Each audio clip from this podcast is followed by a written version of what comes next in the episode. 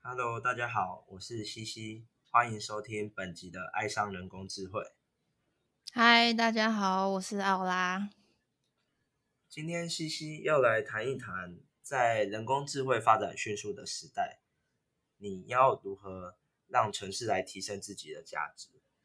那为什么要分享这个主题呢？因为现在有许多人会开始着急说：“哎，我自己会不会被 AI 所取代？”那这个可能是因为现在有很多新闻或是文章，常常在报道说，现在 AI 又应用在哪个领域？那又让它可以做什么的？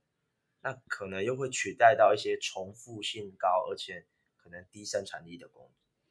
嗯，这个我就很有感觉，因为像我之前学过一点点 Python，然后我的 Python 就是西西教我的。那那个时候会想要开始学 Python，是因为就是突然之间好像很多人都在学程式，然后就好像觉得说自己反正闲闲着也没事做，那就去学看看好了，好像会会在自己的履历表上面会有一个提升的感觉，就是诶，这个人读心理系，然后居然会一点点程式，好像就比那些。读心理系但是不会城市的人，就是更脱颖而出的感觉。好，那刚刚 欧拉提呃说了分享一个好好问题，就是要学城市的话，是为了让自己可以在履历表更脱颖而出。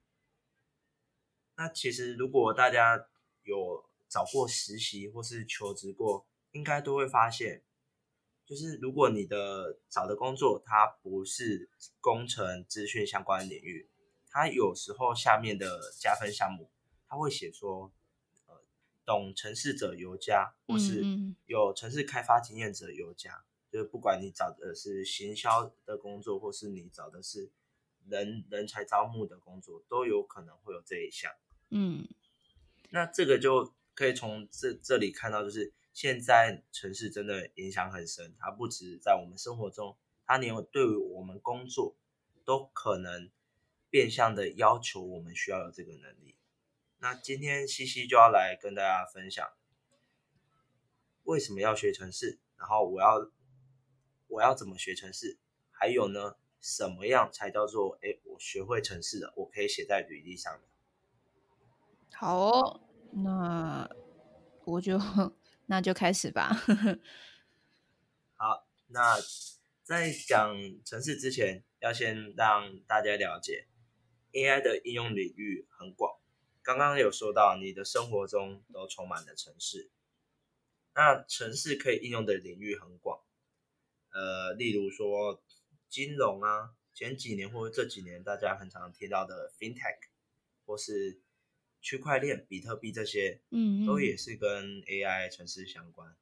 然后最近比较常听到就是医学，我们台湾前阵子因为那个武汉肺炎嘛，我们有武汉肺炎，成功大学有一个有一个老师的团队就做了这个肺炎的那个图像辨识，然后辨识正确率又很高，在世界得奖啊这些。哦，那除了医学外，还有生物类、生物科技也可以，像假设就是呃，我们讲一个药学的例子好了，就是我们今天一有新的传染疾病，我们会需要找出新的治疗药物、新的标靶药物。嗯哼，那我们要怎么找呢？现在可以透过 AI，针对一个新的呃症状、新的疾病，然后把它的症状或是什么现象，然后当做参数丢进去 AI 的模型里面。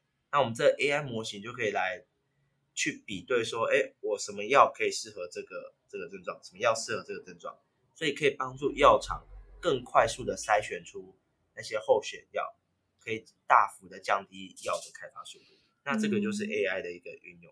你说的那个药厂是不是像那种指纹跟人的比对那种感觉啊？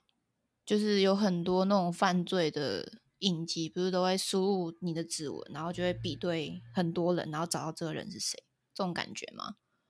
嗯，就是从很很大量的资料库里去比对，是要比指纹更复杂。是我指纹就是只要指纹图一样就好了。嗯，就是我只要指纹的那个，它会把指纹变成一段呃数字。那哦，这个、真的哦，这个是对资工人来说，这个牵扯到一个议题，就是很多人会说，哎，那我手机我们现在都指纹辨识嘛，对不对？嗯那我指纹辨识会不会泄露各自？我把我自己的指纹泄露出去？嗯哼，那这里就会有一个很有趣的议题，就是我把那个我的指纹存在我个人的手机，那我的手机的生产商或是我的作业系统的提供商，会不会把我的指纹拿去用呢？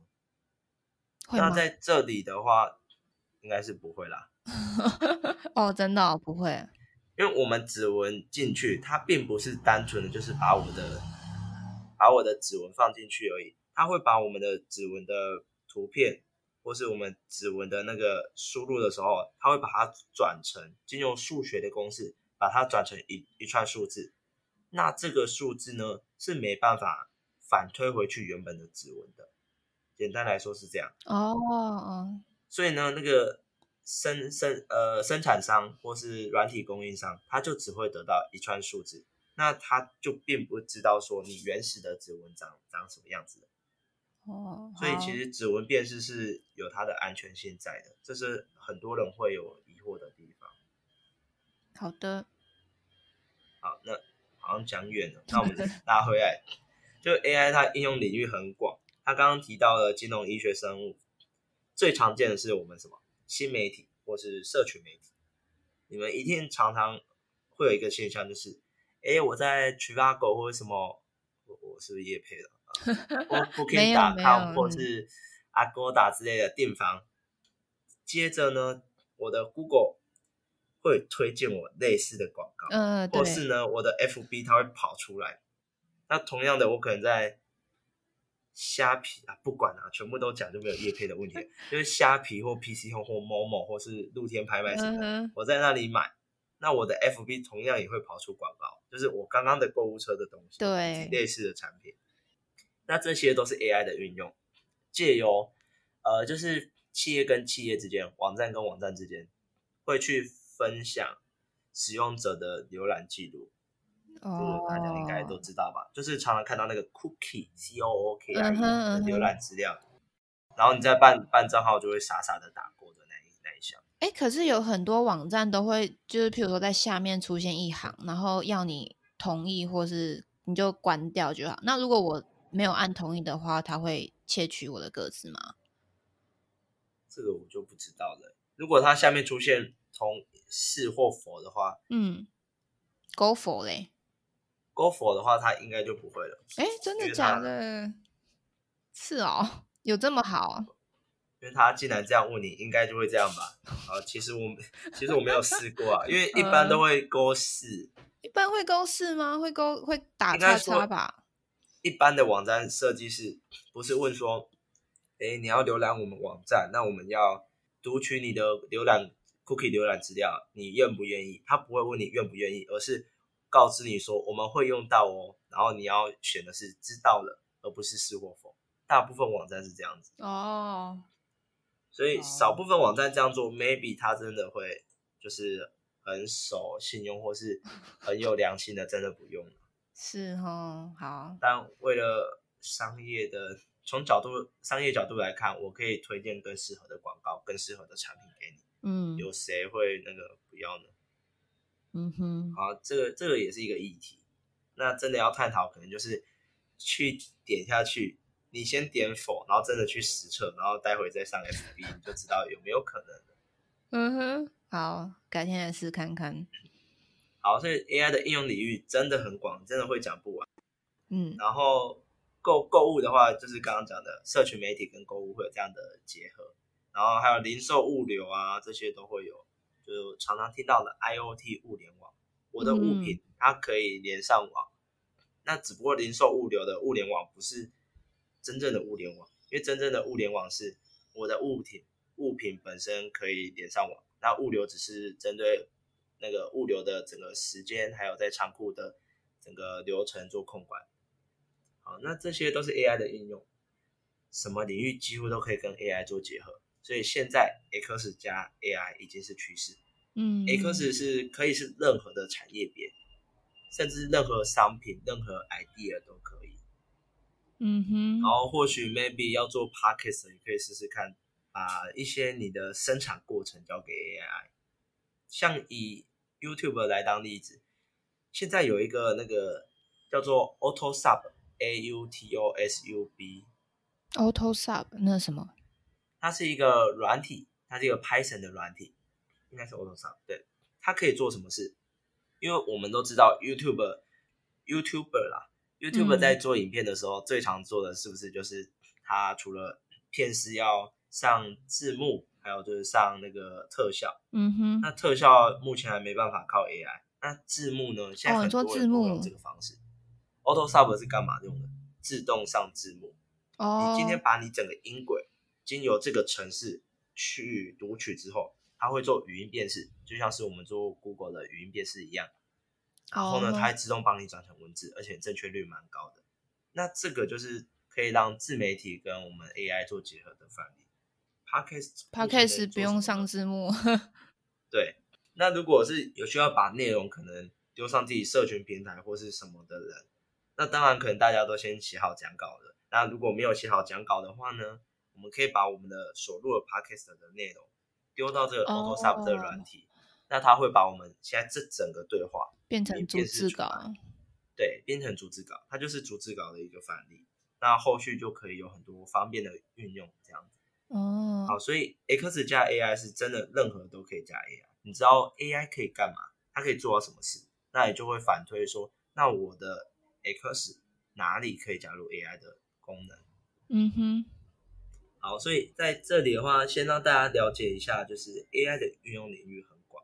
好，好，所以现在如果大家听到现在，都会应该就会有一个感觉，就是打开电脑，你一上网页，所有的东西都跟 AI 有关。嗯，就像是上一集西西介绍的搜寻引擎，也是跟 AI 有关。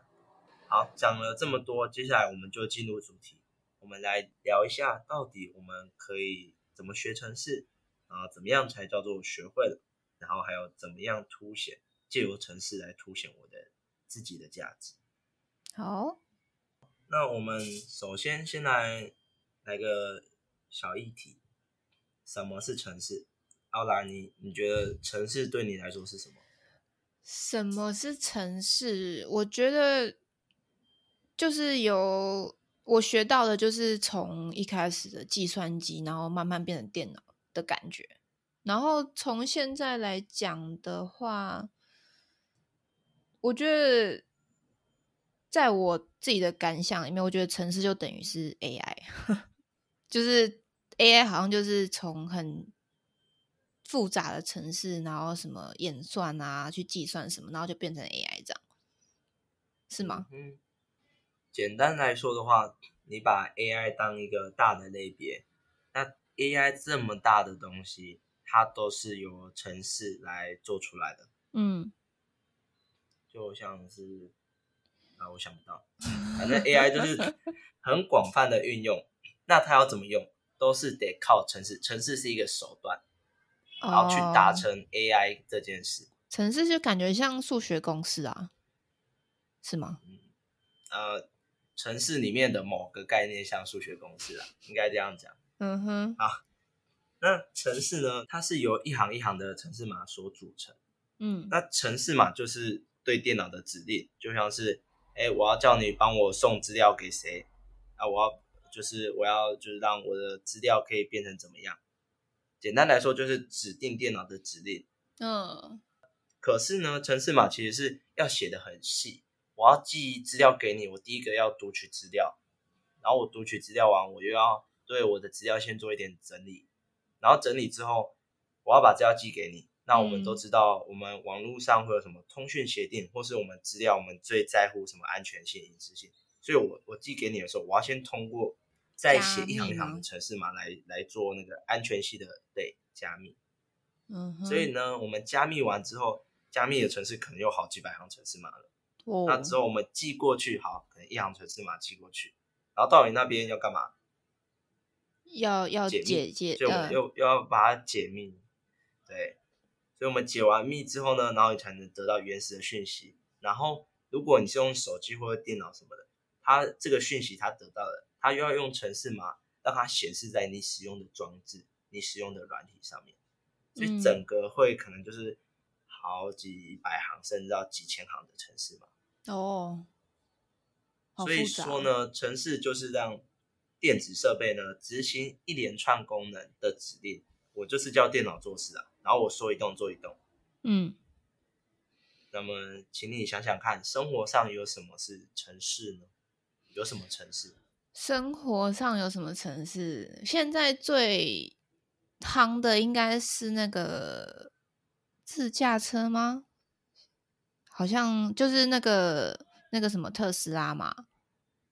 嗯哼，自驾车这个例子就是，他把写好的城市灌在车子里，就感觉是 Google 的地图跟那个车子里面的什么引擎系统嘛，就是自己就驾驶嘛，那种感觉。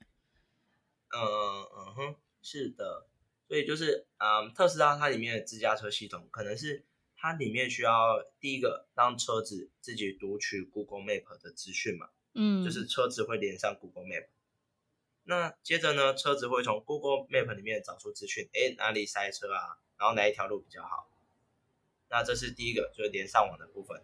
第二个呢，是它针对它会有个摄影机或雷达，那它会去拍你车子前面的景象，然后呢，它会去看说，哎，前面有障碍物，好，我就要减速。那前面有什么？我要怎么做？有红绿灯，我要怎样？所以它也是一连串的城市组成的。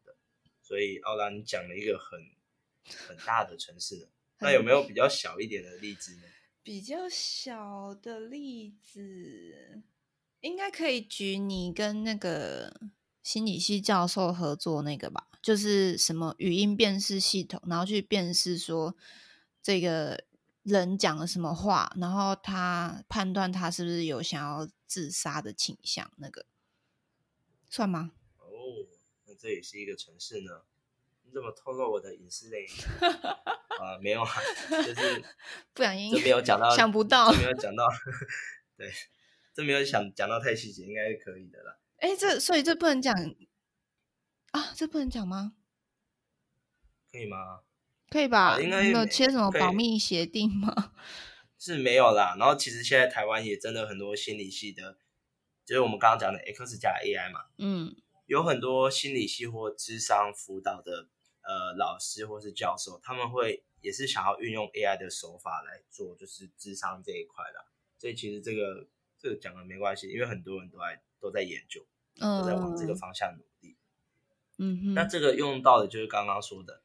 我第一步先就是 maybe 我们就用电话的智商或是面对面的智商，那反正我们会就是先把它录音起来，嗯，当然这个录音就是单纯就是会有保密会有安全的那个合约嘛，可能伦理道德，所以不会泄露。那接着我会把这音档来做语音辨识，就是因为现在组织稿太方便了，我们会先做语音辨识，把我们聊天的内容变成文字，嗯。那一般呢，我们的智商内容，假设我打那个什么张老张老师专线，那会有一个志工来接，那他就会针对你的聊天内容，然后用智商的理论或是什么技巧，然后来辅导你或是指引你，就是可以有其他不一样的想法。嗯哼，那这些呢都需要很多的能力，然后呢，因为我们专线每天都会有人打。那你就想说，今天假设你是那个职工，嗯，那么今天你会接到多少的人？假设十个人好了，就是可能一天十个，对，什么 A one A two 到 A 十，嗯，然后你隔天又十个 B one B two B 十，嗯，那请问一个月后 A 三这个人他又再打给你，那这时候，哎，你可能已经每天面对太多人，第一个你会忘记哦他的。状况，第二个呢？因为你忘记他的状况，所以你可能对他的感觉或判断，你可能就会又要重新开始建立，那整个就会让资讯又有点中断的感觉。那再来第二个第二个问题是，今天我 A 三，我今天第一次是跟给你这个职工或者给你这个社公司辅导，那接着我下一次打电话换成 B 社公司，又换成另外一个社公司，那这样变我是重都要重讲这些。哦，那当然这对，可能是整个流程设计有问题，也没有谁对谁错了，就是整个过程会让你要去辅导这个人会比较没有那么困难顺，嗯所以一般会希望就是我们可以从城市里面，我可以从他说的话里面来判断说他会不会有什么样的倾向，maybe 是他想要自杀倾向，或是他嗯有可能会有犯罪倾向，或是他有什么样的倾向。我们希望从那个就是透过跟他聊天的文本当中去找出他的深层的含义。那这个也是城市正在努力，目前 AI 还没有突破，就是语言这一块，因为它语义的理解是还比较弱一点。对啊，因为毕竟像就是感觉 AI 就是假设是一个机器人在理解人类的情感，感觉好像也是蛮困难的吧？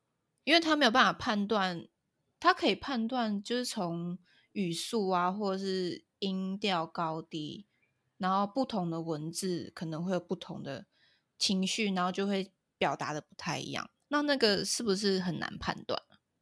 其实可以说很难，也可以说不难。为什嗯么会有这模棱两可的答案呢？这里就要先来跟大家分享，现在的 AI 模型大部分在做的事情叫什么？分类，哦，分类，这是 AI AI 主要做的事情。那它要怎么分类？讲现在最红的 AI 里面的最红的技术叫深度学习，嗯，大家在媒体上或文章都有看过。那他做的事就是，我给你几万，给这个模型几万笔资料，万、百万、十十万这样子都有可能。然后呢，我从这几这些资料里面去抓它的特征来做分类，就像是今天老板给你什么，我们一百笔就好，不要一千笔，有一百笔的客户资料，要你去把这个客户资料把它做分类，就是你可能依照他的信用制度分类，依照你们的合作次数分类这样子。那你的信用制度跟合作次数，就是刚刚讲的，它会根据特征去分类。那这特征是他去找的。那这跟刚刚讲的辨识情绪有什么关系？现在辨识情绪，我们一般辨识人的情绪有两种方法嘛。第一个看他脸部表情，嗯哼，第二个判断他的声音、语速、语调。那判断他的表情，就是我们把一个人他当下的脸，然后一直不断的传入模型，它会根据你一连串的脸部表情变化，可能来分类说，哎，你是开心，呃，嗯，你是高兴，呃，你是生气，开心跟高兴一样，啊、你是生气，然后你是难过，嗯，嗯，然后再来从你的语速这边，他又可以分类说，哎，你的语速很急促，那他可能是你的语速很紧张，你的语速很强烈这些，那这整个经由你的脸部表情跟你的语速综合起来，就可以组成说，好，他现在在生气，哦，他现在在说谎，嗯这样子，所以其实是可以做到，只是也是很复杂的事情。这个就是刚刚讲的，我们呃我们的城市可以做到的事，就我们在情绪的辨识，然后还有刚刚讲的，我们想要从智商这一块下手，那这个都是 AI 目前真都在研究的领域。那有些研究的成果好，有些人在努力中，那这些都是基于我们的城市。那刚刚讲的奥拉讲的都是比较大的城市，它的志向比较大吧。那我们来讲比较小一点的，嗯就是像手机的 APP，这个一个 APP 其实就是一个城市了。最简单的，你上班可能会用到计算机，嗯哼，或是你的遥控器，这些都是由城市写出来的。就很多产品它你要控制，基本上只要接上电的东西，它都是用城市在控制的。对，咖啡机、哦饮水呃饮水机有有的没有电，对，就是有通电的都是用城市做的。哦，所然后电梯，像嗯，像电风扇那个应该不算吧？不是呃不算，不是，好，比较比较多功能的，下按钮，嗯，那它按钮之后会通电，然后它可能会让那个电扇启动。好哦，好，那刚刚奥拉分享的都是比较大的城市，那其实有更小的，让大家更有感觉的，就是你常用的手机里面的每一个 APP 也都是城市做出来的。那它一个 APP 可能也是有一两千行的城市在它背后，嗯像是哼，FB 或 Line 这样。基本上只要有接到电的东西，基本上都是有程式在控制的。就是像说我的计算机，我按按钮它会显示东西，它会帮我做运算。嗯然后我的冷气的遥控器，或是我电视的遥控器也是，你每按一个按钮，它就有一个功能。你按计算机也是有功能嘛，所以只要有通电，而且它有功能性的，基本上都是由程式写出来。所以那程式就是执行指令，然后达成一些功能。呃，好，那大同电锅算吗？算算吗？它你考倒我了，它算吗？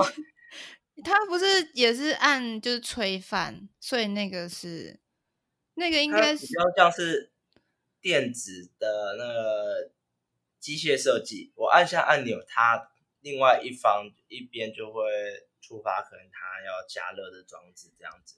哦，所以比较没有那么智慧型的东西就不算，就不太会有城市的辅助。嗯，再拿多一个线索给你判断，就是当你今天这个东西，它嗯会有需要去做判断。判断，它要判断什么？就是它要判断你不同的状态。假设你嗯按按钮嘛，它需要判断你按哪个。那像那种大同帝国这种，你按一个它要做一件事，按一个它要做一件事的，嗯哼，它比较不会是城市写的。哦，这些呢，其实还是等大家都对城市有有一些像有一些了解之后，会发现，哎，其实你马上就能想出它到底需不需要城市来做它。嗯哼因，为现在我们在判断说，哎，这个东西有没有用到程式，我们也会用这个方式来判断，就是，哎，如果是我做，那我需要用程式来控制它吗？还是我只要用一些机械的原理就可以搞定它了？好，嗯嗯哼，好。所以其实生活上除了电器那种什么家电用品之外，家电用品可能有些有用，有些没有用。那其他大部分比较智慧型的装置都一定有用。嗯，好，刚刚刚简单的讲过城市它是什么，还有城市码是怎么运作的。那我们奥拉你在干嘛？呃，我因为现在时间已经快接近中午了嘛，我就稍微的再划了一下 Food Panda。那帮我点个饮料。我们根本在不同地方，我怎么帮你点饮料？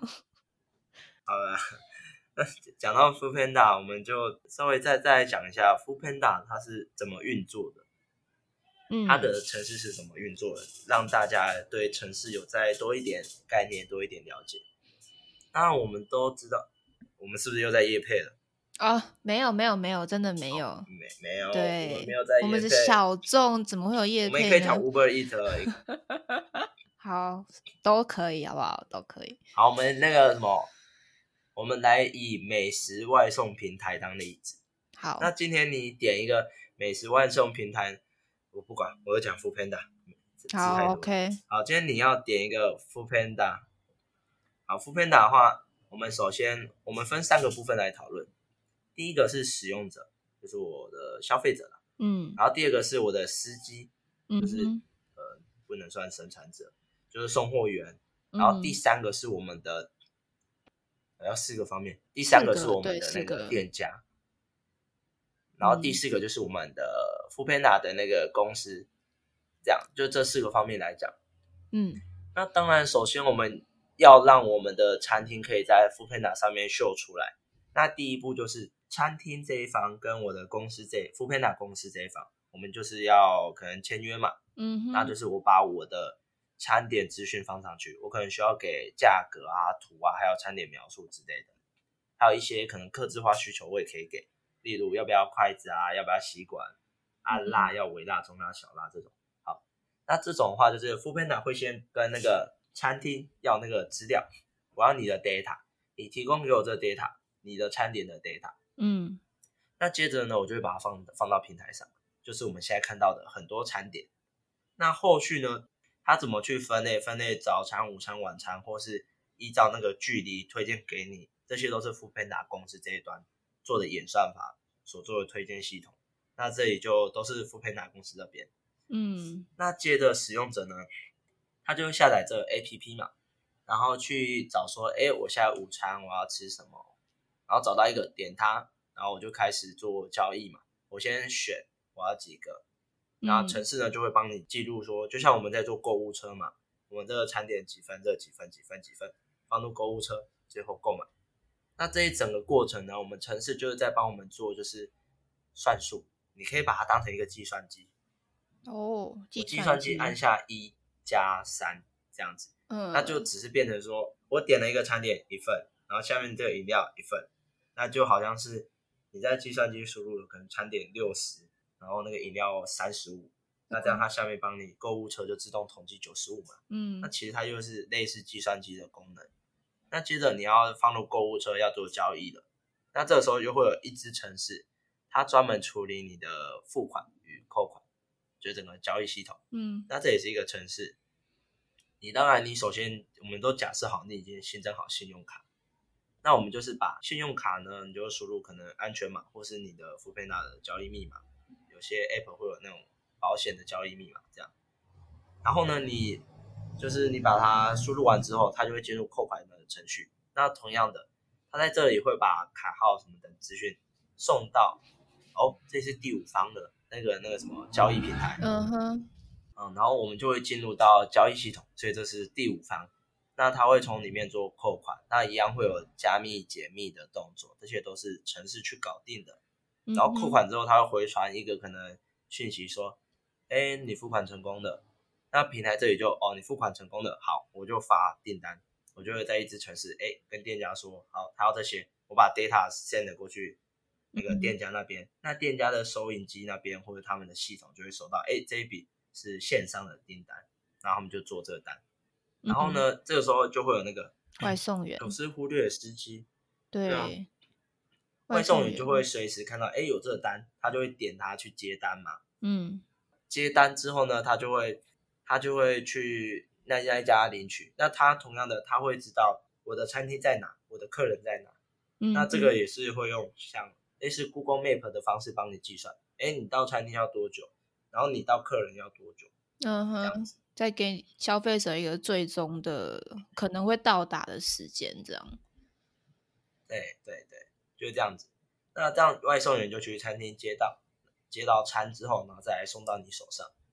这一整个流程其实深入讲可以讲很多，只是呢，这里就大概的让大家了解整个后台系统的大致上的流程。嗯哼。好，那刚刚就又跟大家分享一个 f o o Panda 城市运作的例子。嗯，哎，可是你有用过就是这种外送平台订过餐吗？嗯，我被抓包了吗？哎，难道我刚刚讲的是错的吗？这这你要说什么？不是，就是我之前用，我之前好像用 Uber Eats 吧，然后订那个某一间饮料店的饮料，然后。那时候完全没感觉，但是我之后又到那一间饮料店买的时候，才发现，哎，怎么在店内买好像便宜五块钱？就是你在那个选单付呃 Uber Eats 的选单订饮料的时候，好像要贵五块。你知道这件事吗？嗯，我不知道，没订没订过饮料。你居然没有订过？好。就是不知道大家有没有发现，不知道大家有没有发现，乡下的话并没有 Uber E 跟 f o o Panda 的服务，所以我没订过。你怎么会？你那边算哦？真的？你那你家附近没有外送平台？要到市区才有。哇！最近附近因为南科的关系，有慢慢发展起来，所以慢慢的这一一年多才有的。要开始繁荣了，是？好了，那这个可以就是。这个其实就已经不是跟我们城市没关系了，因为我们城市就是你给我什么资料，我就输出什么。嗯，那当然你可以说，maybe 有百分之十趴的可能是店家放错，但他一定不可能这么随便遇到，他一定会马上看到，马上被使用者反应，然后马上修正。那我相信这个应该都是可以的。那这里我觉得就都是商业的行为的啦，因为你想想。我今天我平常就有人来买啊，我外送我也可以别人打电话，我自己某些饮料店不是都有外送嘛？嗯，那这样我丢上副配 a 是为了打曝光率，然后可是呃 Uber Eat，那可是 Uber Eat 又我们这种平台一定会抽成嘛，嗯嗯嗯，哦，那所以他要平衡，嗯，对，哇涨五块很多哎，很贵那还有另外一种另外一种方式啊，我价钱不变，呃，我先说这个饮料店比较没办法做这件事，就是如果是便当店的话，我价钱不变，我饭缩小饭跟菜给你少一点，鸡腿给你小只一点。嗯，也是有可能。我之前我之前有在大陆实习过，那那个时候我就有用当地的外送平台点过，嗯，所以我是有用用过外送平台，只是那时候在大陆，然后我就有发现，哎，我这样订起来，哎，怎么感觉送到我这里好少哦，是不是被坑了？然后就看，因为那时候我就想说，那时候我点串烧，然后我就点什么鸡心啊，然后什么米血啊，什么鬼的，然后我就想，哇，我点这么多这么便宜，好爽哦。嗯哼，结果然后结果送到我这边，发现什么？怎么都这么少？嗯，只有两块米血因为它其实 两颗鸡心还有三块，但但我怀疑他明显帮我切一半，哦，然后鸡心真的真的只有两颗。只有两颗，笑死。他说我订的那个，其实在我我住的地方的附近而已，我我其实可以自己可能花个二十分钟、三十分钟去来回这样子买，嗯，但是我就是懒，懒嘛，因为嗯平台可以这么方便，然后又而且他们大陆的那个还有什么满多少折多少，可能满六十块人民币折十五块人民币，哦，真假很多哎，哇哦，这这超夸张的。然后我就点了，我真的觉得我要是去店里，可能不会这样变得这么少。对啦，可是这样他们他们这样没办法赚钱啊，对不对？又要多给外送员薪水，然后你要维持跟人家去你店里买的价钱一样，其实这样应该赚不了多少钱，我也不知道。对啊，你就想这整个平台会有几方需要需要获分利对啊像我刚刚讲五方啊，没有没有四方，就是消费者不算，消费者的钱呢，当然主要会给店家，嗯哼，但是外送员也要，平台也要，对然后甚至在交易系统交易系统也会抽手续费啊，对啊，所以这样子来看，其实其实算合理零售业从上游到下游，是的，嗯，所以就是他们商业手法，要么给你加五块，要么给你用料减少。嗯哼，懂。嗯，反正这是题外话，这跟城市就没有关系了，大家听听就好。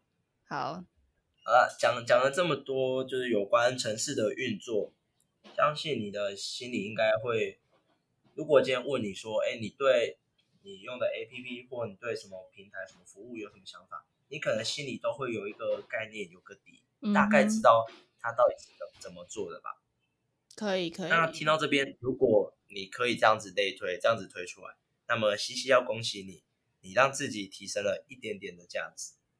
一点点，这样一点点，大大家会不会觉得，哇塞，听了这么久，就只是在骗骗你的那个订阅，骗骗你的那个听的次数吗？并没有，没有为什么只有一点点，其实它并不是一点点，只是说它没办法立刻实际的为你带来效效益，带来价值，它是比较长久的。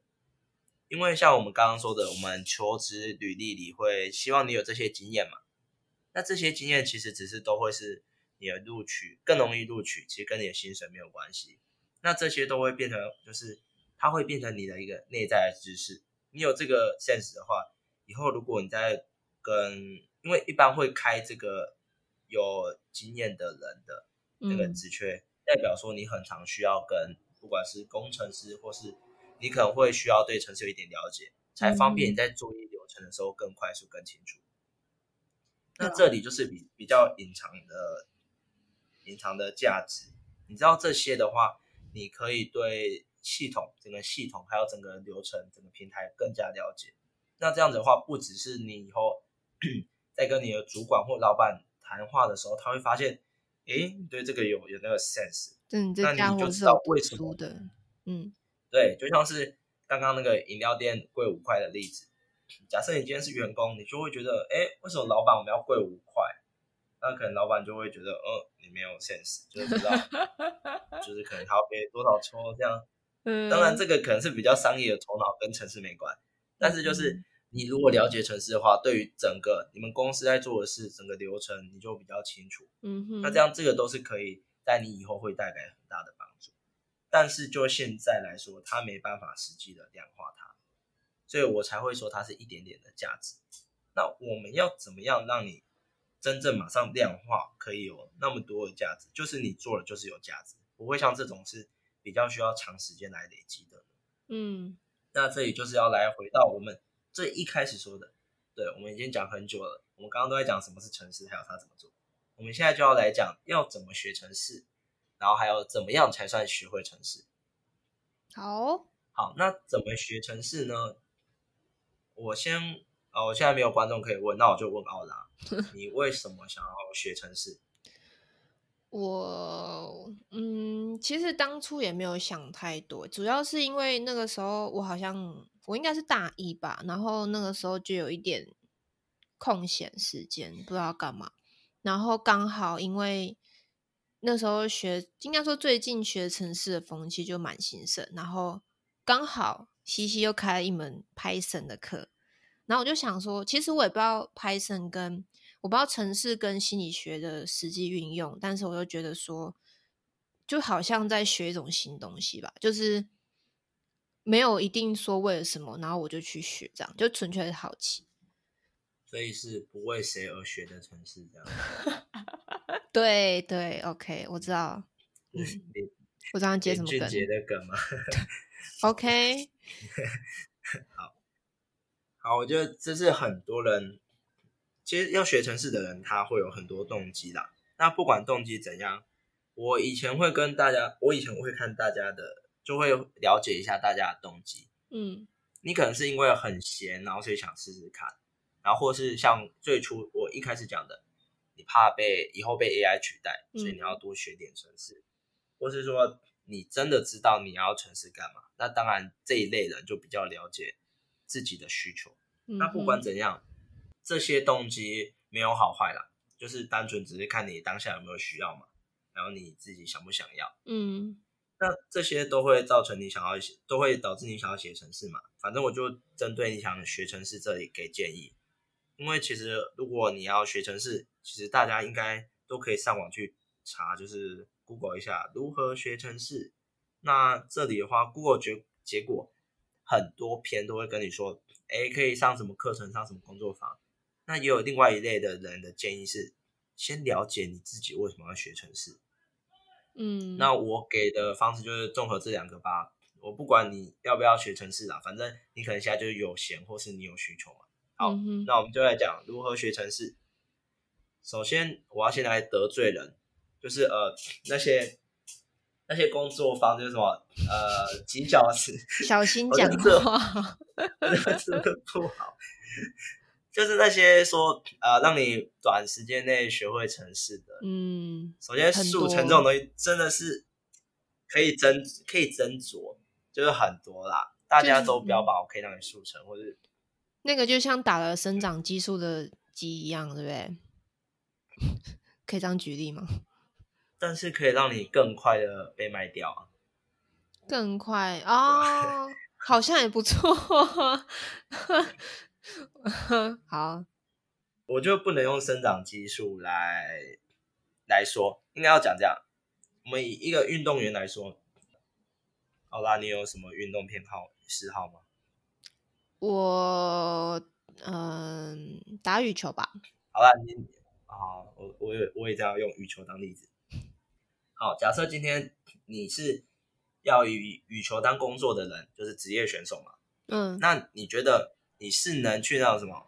人家说哦，速成，你今天可能去上个一个礼拜或一个月的羽球速成课程，他教完你所有动作，就把你推上去，哦，就就直接让你嗯送去那种什么国家队。当然不可能这么容易送，这只是举例，就让你去当职业选手。我只教你，我们在讲更速成，我就只教你一天，你会会正拍、反拍，然后会那个踩嗯哼字步啊，然后还会挑球什么的，这些都会了。好，哎、那你可以去去那个去当职业选手喽。这样那你觉得这中间少了什么？练习，长时间的练习。对，少了练习是最重要的。那第二重要的是，你不知道为什么要这样，你为什么要采米字步啊？哦，对对对对因为对，比较好用。然后你为什么要什么时候要挑球啊？因为这时候挑球可以吊到别人啊，这个时候适合杀球，这些你都不知道为什么，教练只会跟你说啊，你看到这个就这样，嗯哼因为，速成最重要的是什么？我全部快速塞给你，你都不要有问题，然后你快速学会就把你推上场。这会是我现在不是在讲单指城市这件事，我会觉得速成这件事突然在。在嘴中华民国的教育模式，抓到，呃，我 不是吗？我我很棒，我我爱我爱大家，没有啦。嗯，好，哎、哪哪你说我们中华民国教育哪里？我们历史课哎，哪有我们就是国小学速成教育啊就是就是不要问为什么，反正你就背公式，就这样啊，不是吗？我相信会有一些好老师。好，这个请你另另开一集来从 心理层面讨论为什么人类喜欢速成。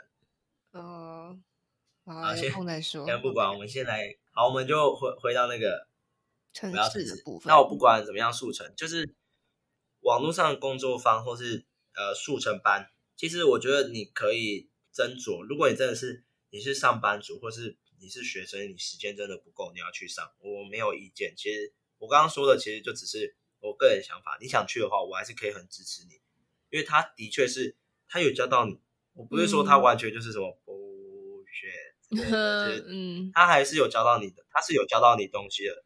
你花钱人家教你，因为你时间不多，所以人家开价比较高，这样 OK。那如果今天你是一个比较有时间想要认真好好学的人，我会建议你先去看速成班。速成班它的课纲，它的这些课纲你会发现，其实有很多速成班它的课纲有六成到八成是一样，因为这些速成速成班都会要你做什么，都会先教你不同城市语言它的语法、它的逻辑、它的回圈那些东西。如果你有哦。看过，就会知道，我们城市要学的就是呃，先变数啦，然后计算啦，然后什么 if else 的嗯条件的回判断，圈什么的，再来 for 跟 while 回圈，对，然后还有什么方选函式就是功能，然后再来就是真正后面几堂课才会教你运用到生活，可能你写一个 A P P，或是你搞一个大数据分析，嗯，或者你做了一个机器人这样子。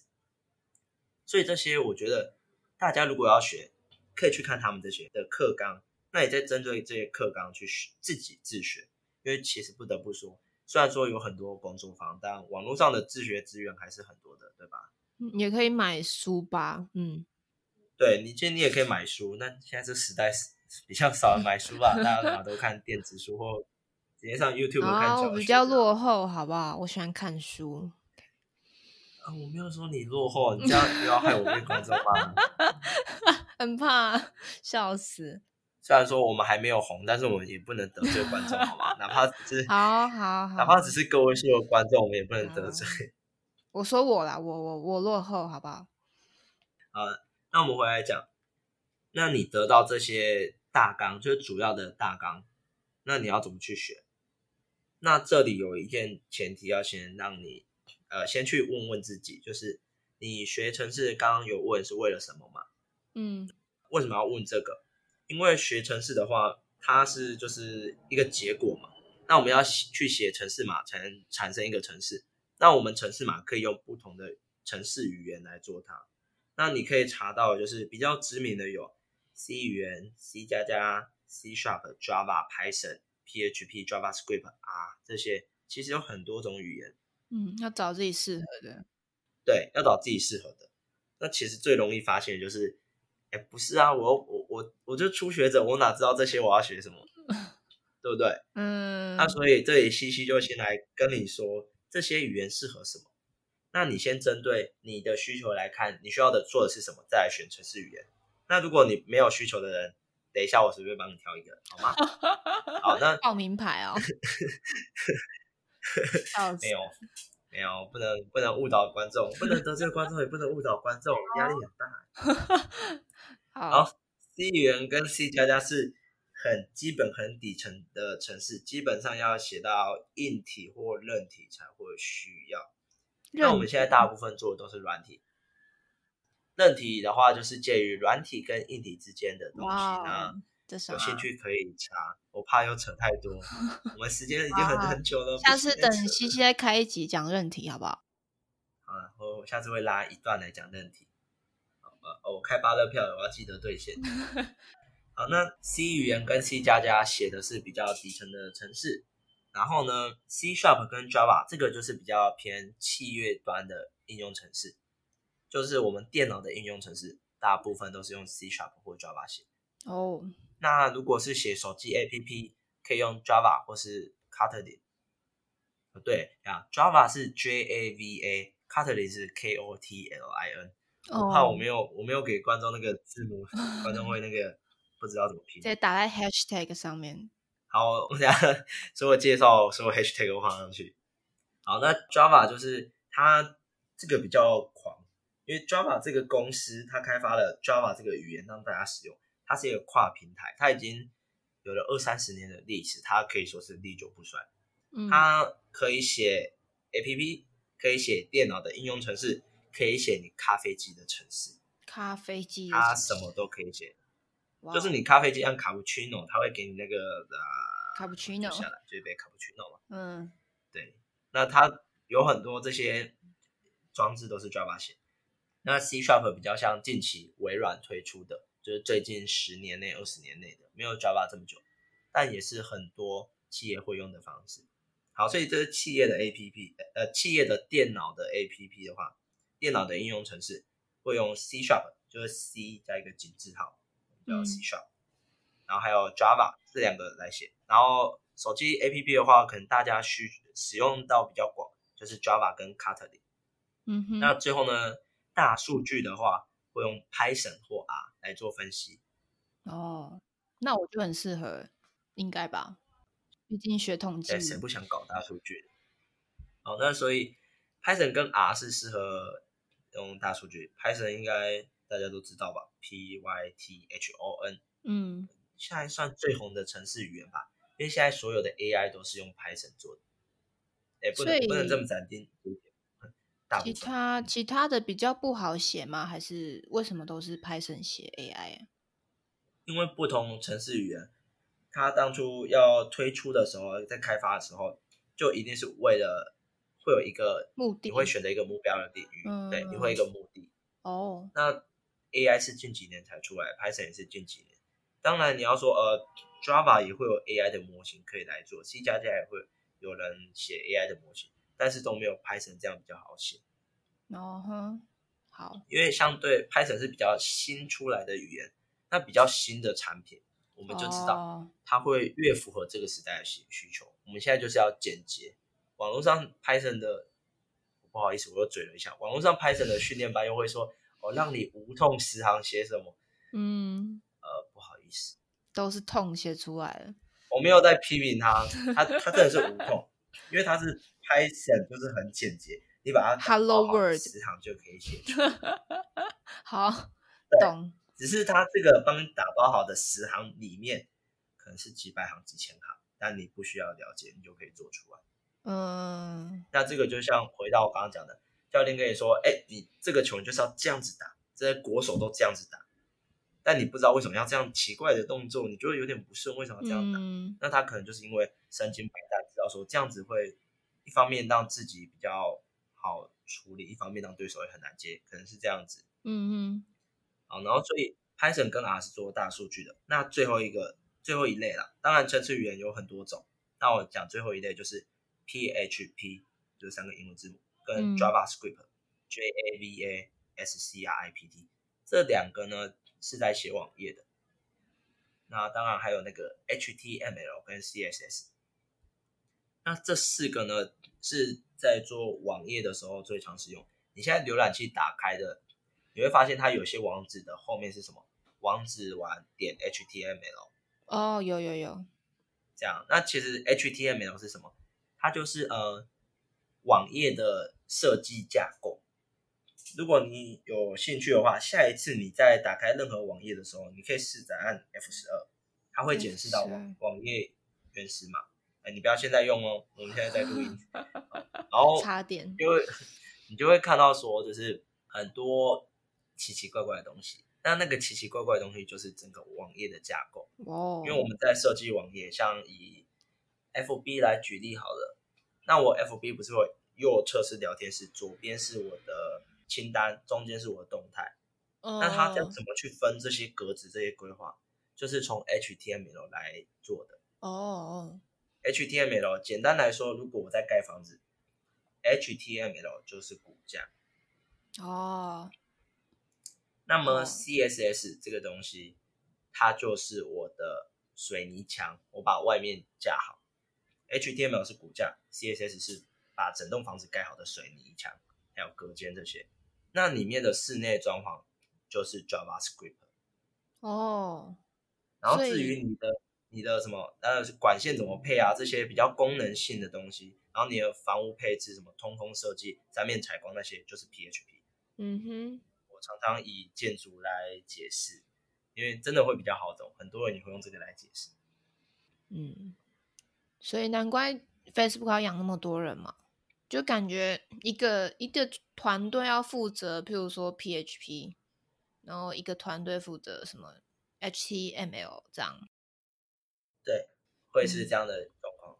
甚至呢，我整个团队都是 PHP，但是我会切说，哦，你负责来写就是推波的功能，你负责来写聊天室的功能，你负责来写更细项。嗯，对。所以有时候我们看新闻会，哎，台积电又扩厂，它要增一千个工程师，那大家可能会觉得，啊啊，工程师不是在写程式？或是在控制机械，为什么我需要像传统工厂一样请那么多人力？我们科技不就是主打自动化、机械化、节省能力吗？因为我们以软体来举例好了，我一间公司，我可能需要很多名工程师，因为我一个一个专案或一个功能，它可能需要很多程式码，几千行组成的，甚至几万行。那我这个时候就需要有可能哦，我找十位工程师，十位工程师。我要赶在三个月内或半年内把这个功能做出来，那大家就切切功能，各个功能大家一个人负责一个。嗯，那这主要是跟时间有关，因为在商业我就是要比你快推出，那为了赶这些就会请很多工程师这样。我又扯远了，那我们拉回来吧。好，那就是依照你的需求来决定你要学什么语言。初学者比较不建议写呃学 C 语言和 C 加加。因为它比较难，除非你是工程和资讯背景的才需要学，但应该也不用自学，学校会教这样子。因为 C 语言跟 C 加加真的比较难，然后应用上也比较的不直觉。C Sharp 跟 Java 或者刚刚 Kotlin 或是 Python 啊，都可以马上对于它的那个目的做出一个成果。接下来就是，如果你已经有一个你想做的事，那你就调那个语言吧。嗯哼，那如果你不知道要做什么，那就让奥拉来挑嘛。奥拉说他要做大数据，那你就跟着做大数据吧。公司还是要找自己的兴趣比较适合。嗯，对，反正如果如果不知道做什么，但你想要想要马上有成果的话，你可以做大数据，用 Python 或 R，或是你写一个 APP。刚刚说什么 Java 跟 Kotlin 这样子。然后不过这里要。注意的是，我讲的 A P P 是指 Android 的安卓系统哦，还有苹果的 I O S 系统的话，有不同的，就是目前手机的作业系统主流就两个，第一个就是安卓，就是现在是 Google 的开发的，因为它被买掉了。我上一集有提到，不知道你有没有听到呢？有有有有有。啊，第二个是第二个是那个苹果的公司，我觉得苹果真的很厉害，它就因为现在全世界所有公司都是用安卓。除了苹果就用自己的，也没有人可以用他们的，所以它算是一枝独秀。好，那所以苹果的 iOS 要用的是 Swift 这个语言。哇，没听过。现在是 Swift 比较少见，因为你要写苹果的程式会比较复杂，所以我们一般建议 APP 都开发安卓的会比较好，好开发的。对，那如果你真的要靠这个吃饭，你后续可以再去研究 iOS 的 APP 怎么写，这样。嗯哼。好，那。Python 跟 R 的话，我会希望先请不管是听众或是奥拉，如果你要学这个的话，好，我先决定一个城市语言的。那接着呢，我就是去网络上找它的基础课程，就是你先把围圈是什么，if else 判断式是什么，然后还有就是你的计算，还有你的资料形态，还有方选这些基本的都先学过，你看过就好，这样你先有个概念，因为这些概念学完，就是我们以后的城市都会有这些概念组成。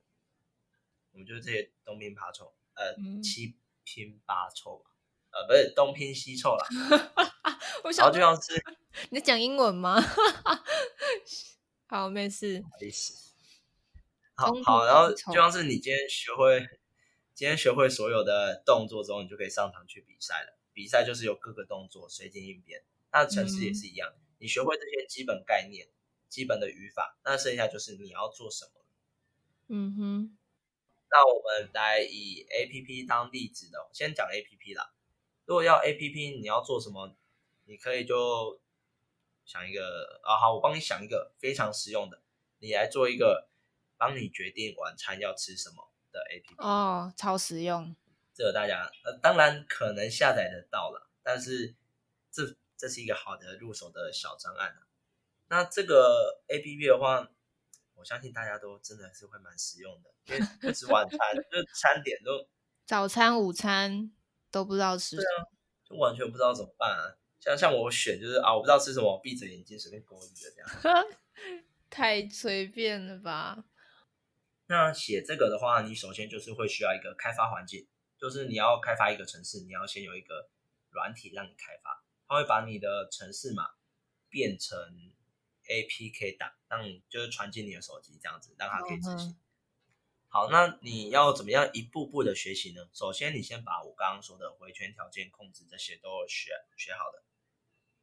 那那接着要做的就是第一个，我们先给你一个初阶的版本。那这里挺好的，这里 maybe 你可以做个笔记。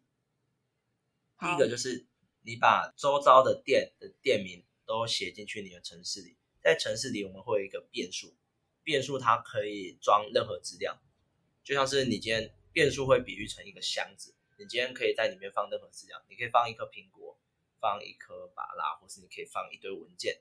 嗯，那在城市里主要是数字、文字跟小数。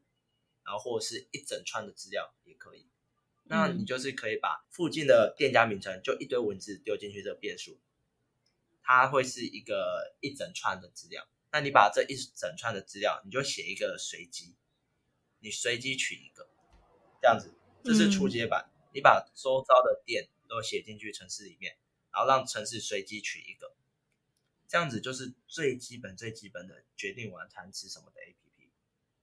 哦，那其实虽然说它是基本，但是其实它也不会比进阶的还简单哦，就它也是蛮难的。为什么？因为我们都知道从无到有是最辛苦的，嗯，你要克服最大静摩擦力。因为一开始你不熟悉，你要先安装软体，然后你要再再去一行一行打，怎么可能叫你一行一行打？当然是网络上有人写好，你直接去抄过来啊，可以参考啦，看人家怎么写。对，应该说是参考。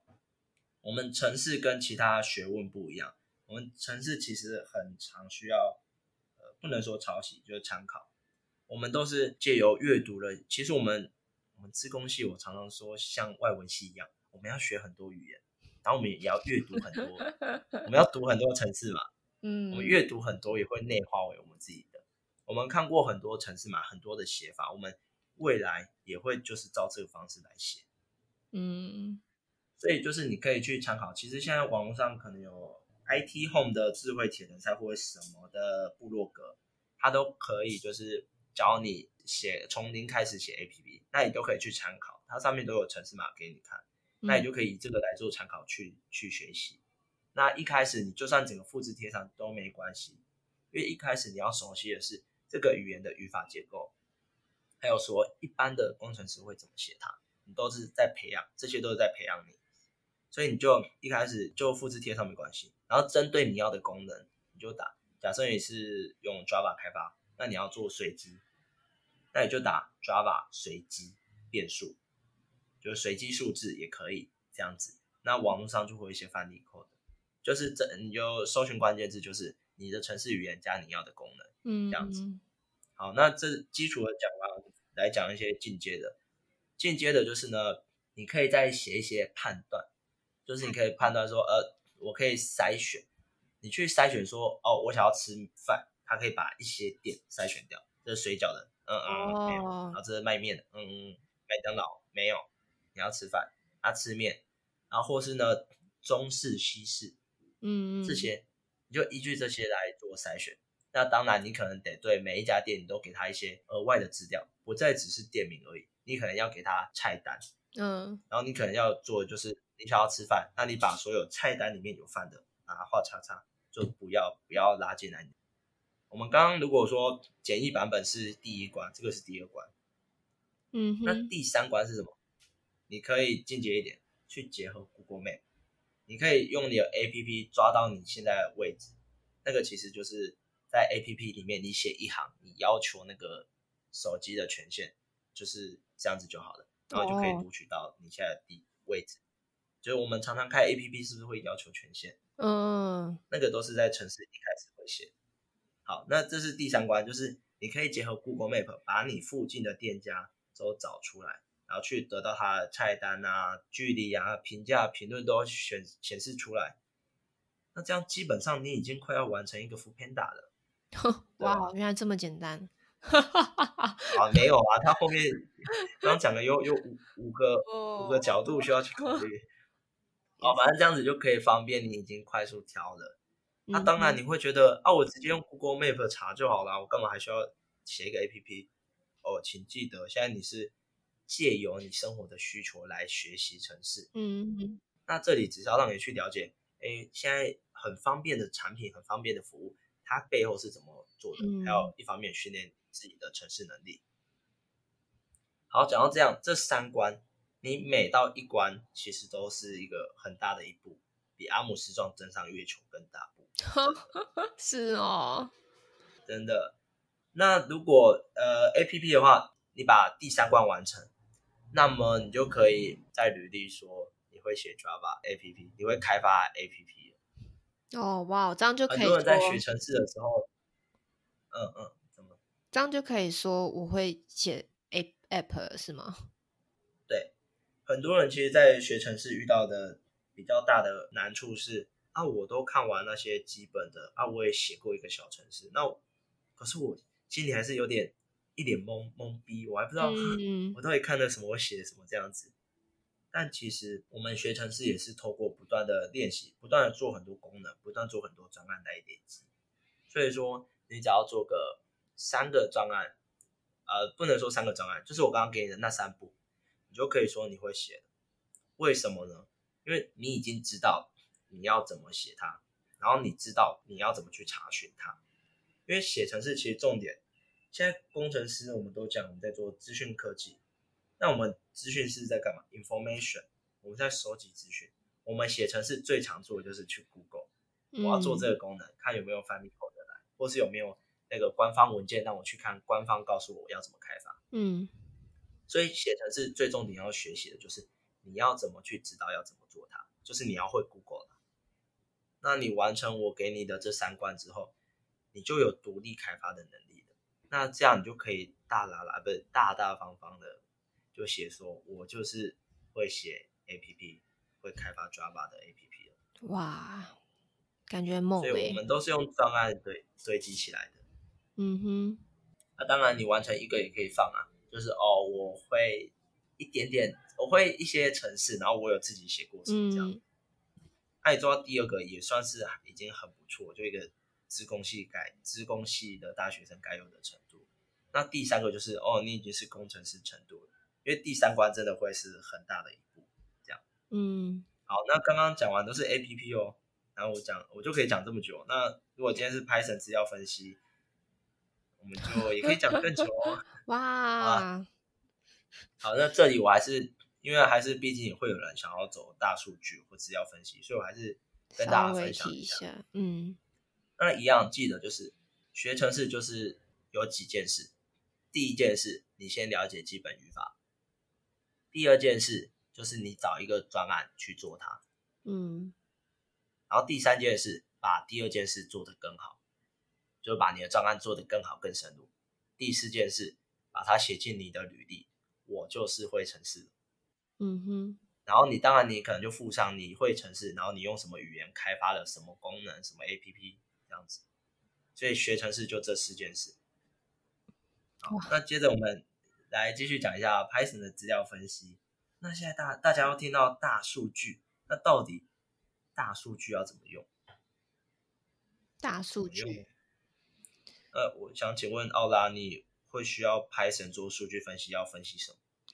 就是心理系可能会要做实验嘛，所以我们就要收集很多受试者资料在 Excel 上面，然后就要去做分析啊，就是嗯，可能就是分析，比如说年龄跟我们要测的东西是不是有相关的，类似这样子吧。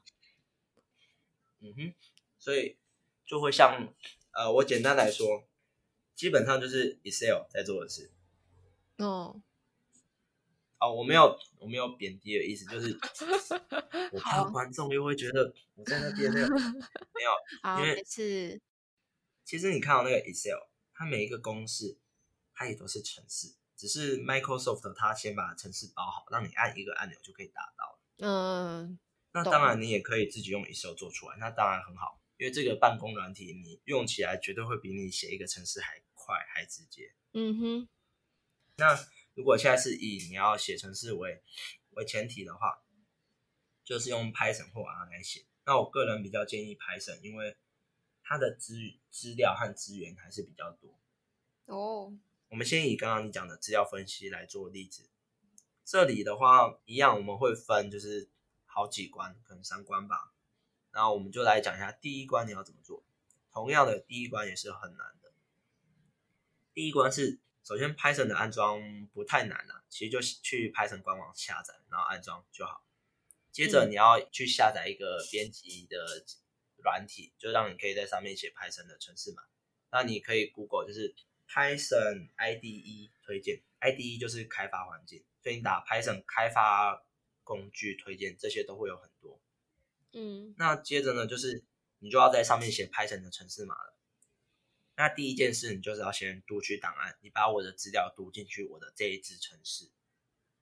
那这个在我们资工系里面这一件事，读档啊，读完档案，然后变成我要的格式之后，这一件事叫资料结构。我把我的资料结构化，变成我要的东西。接着我去对这个我已经结构化好的资料去做分析，那这里就叫演算法。我们上一集提过，演算法就是处理事情的方法。所以我把我所有的刚刚的统计资料都记下来，接着就去就是去写程式分析它。那这一整个过程就叫演算法。好，那我这里可以怎么分析？我可以用很多 Python 有很多其他人写的套件可以拿来使用，就是刚刚讲的无痛让你几行学会什么。所以其实就是你只要把别人的写好的套件汇入拉进来，这样子，那你就可以用一行来做分析。可能我想要对什么他的，你刚刚有说什么性别吗？那我想要统计我这所有的资料里面他的性别有哪些？那你可能一行，或是你用写一个 for 回圈，也可以自己去判断。这样，就他可能男男生多少，女生多少，然后可能好像现在还有说什么分生理男、生理女，然后还有中性这些的都可以。然后或是一些可能每个人假设问卷好了，你要去分析每个问题它的它的平均是多少，嗯，对，就是读取完资料，然后接着去对资料做分析。那资料分析其实就是很多数学嘛，我们去做平均，去做众数或者什么去做标准差这些。那这些就是你脑袋有什么数学公式，你就可以写在程式里，这绝对没问题。嗯，最后你做完了。你就是要输出出来，把你结果输出出来。你可以输出一个文件档，可能里面记录了它的标准差什么之类的，或是呢，你也可以做资料视觉化，把它做成图表。那这个同样都有别人写好的套件来辅助你做，当然不会夸张到只要一行，但是也是可能三四行、四五行这样。好，那你资料视觉化完，你可能觉得还不够，那我要转成 PDF。那同样，Python 也有套件可以帮你把资料转成 PDF，。都有都有，所以这里就是你 Python 可以练习的。那 Python 要怎么更深入的去往第二关、第三关迈进？就是从演算法的部分。你对于你的数据，你可以分析到什么样的程度？我们都知道，就是标准差、平均数、众数这些大家都会。这些是基本的统计，我们大家都可以用嗯对数据公式做到。后续你要做的就是，可能你想要找出使用者他的性别跟他的什么评价的关联，好不好？我这一份问卷男生填的比例会会比较高，然后女生给的评价在某一题会特别好，这个你都可以去、嗯去写演算法去抓出来。这个就是对你的资料做深度的分析。嗯，这样子。那这个就是 Python 可以做。那一样的就是你想要做什么，你就打 Python，然后你要做的事去 Google 它，这样就有了。嗯哼，好，那以上我提到的这两种，就是可以给大家参考。你要如何学，然后就是照我给你的，如果你自己有想法，当然按照自己的想法。反正我已经教你怎么 Google 了，你就打你的城市语言，然后加你要做的事就好。那如果你没有方向，就是照我刚刚讲的那三关，然后 Python 是可能很多关，就看你要怎么深入。那把这些做完，就是我们学好了，那也就是我们算我们学会了，嗯，我们就可以放进我们的履历喽。耶，感觉要很久呢。主要还是看自己的自律程度吧。对，其实这已经跟城市没有关系，这都是自学和自律。对对，因为我们都知道自学是很需要自律的，嗯播出时间让自己有那个状态、那个时间去学习。嗯，那最好是可以找个三五好友一起学习，有有有人一起学习，真的会比较有约束力或是那个动机，可以嗯让你去学了。好，那好，以上就是我分享的如何在 AI 的时代用城市来提升自己的价值。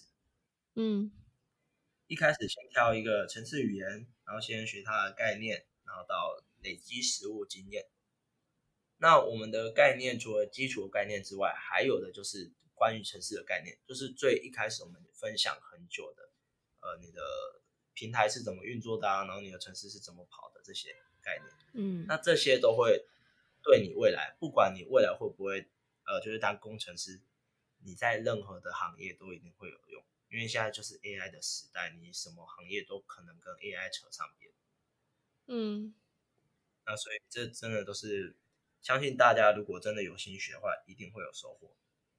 只是前面这一段路，大家也是得像你在念熬书一样，就是去把它摘下去，熬过去。嗯然后呃，最后最后跟大家分享一个观点，在 AI 的时代，其实你也可以不必学会写出一个城市专案，就是我刚刚说的练习。你如果没时间，你也不一定要写，你可以不必真的会写，但是你一定要有概念，就是我刚刚前面讲的那些。为什么会特别强调这点？第一个，生活上到处都是城市，你一定得知道它怎么运作的，这样才能让自己在工作上或是生活上、学习上思考更多的可能。第二个，借由你了解这个城市概念，我们学的呢不只是写城市，我们学的是我们工程师的思维。现代很多事情需要工程的思维，当然它不是绝对，人文的思维也是有它的价值在。那我讲的是工程的思维呢，是把大问题切割成很多个小问题，然后逐个解决，就是我们的各个击破。就是以前带兵打仗有没有？我们很需要在对方不能城池各个击破这样。